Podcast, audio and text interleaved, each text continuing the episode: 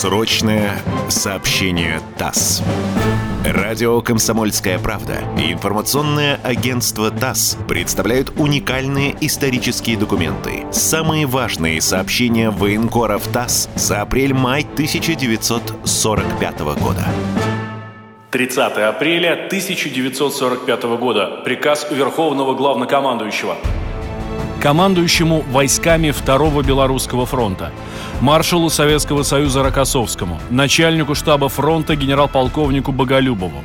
Войска Второго Белорусского фронта, развивая наступление, сегодня, 30 апреля, овладели городами Грайфсвальд, Трептов, Нойштрелиц, Фюрстенберг, Гранзее, важными узлами дорог в северо-западной части Померании и в Мекленбурге. Во знаменование одержанной победы соединений части, наиболее отличившиеся в боях за владение этими городами, представить к награждению орденами. Сегодня, 30 апреля, в 22 часа, столица нашей Родины Москва от имени Родины салютует доблестным войскам Второго Белорусского фронта 20 артиллерийскими залпами из 224 орудий.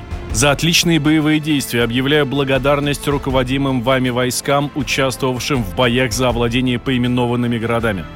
Вечная слава героям, павшим в боях за свободу и независимость нашей Родины. Смерть немецким захватчикам. Верховный главнокомандующий, маршал Советского Союза Иосиф Сталин.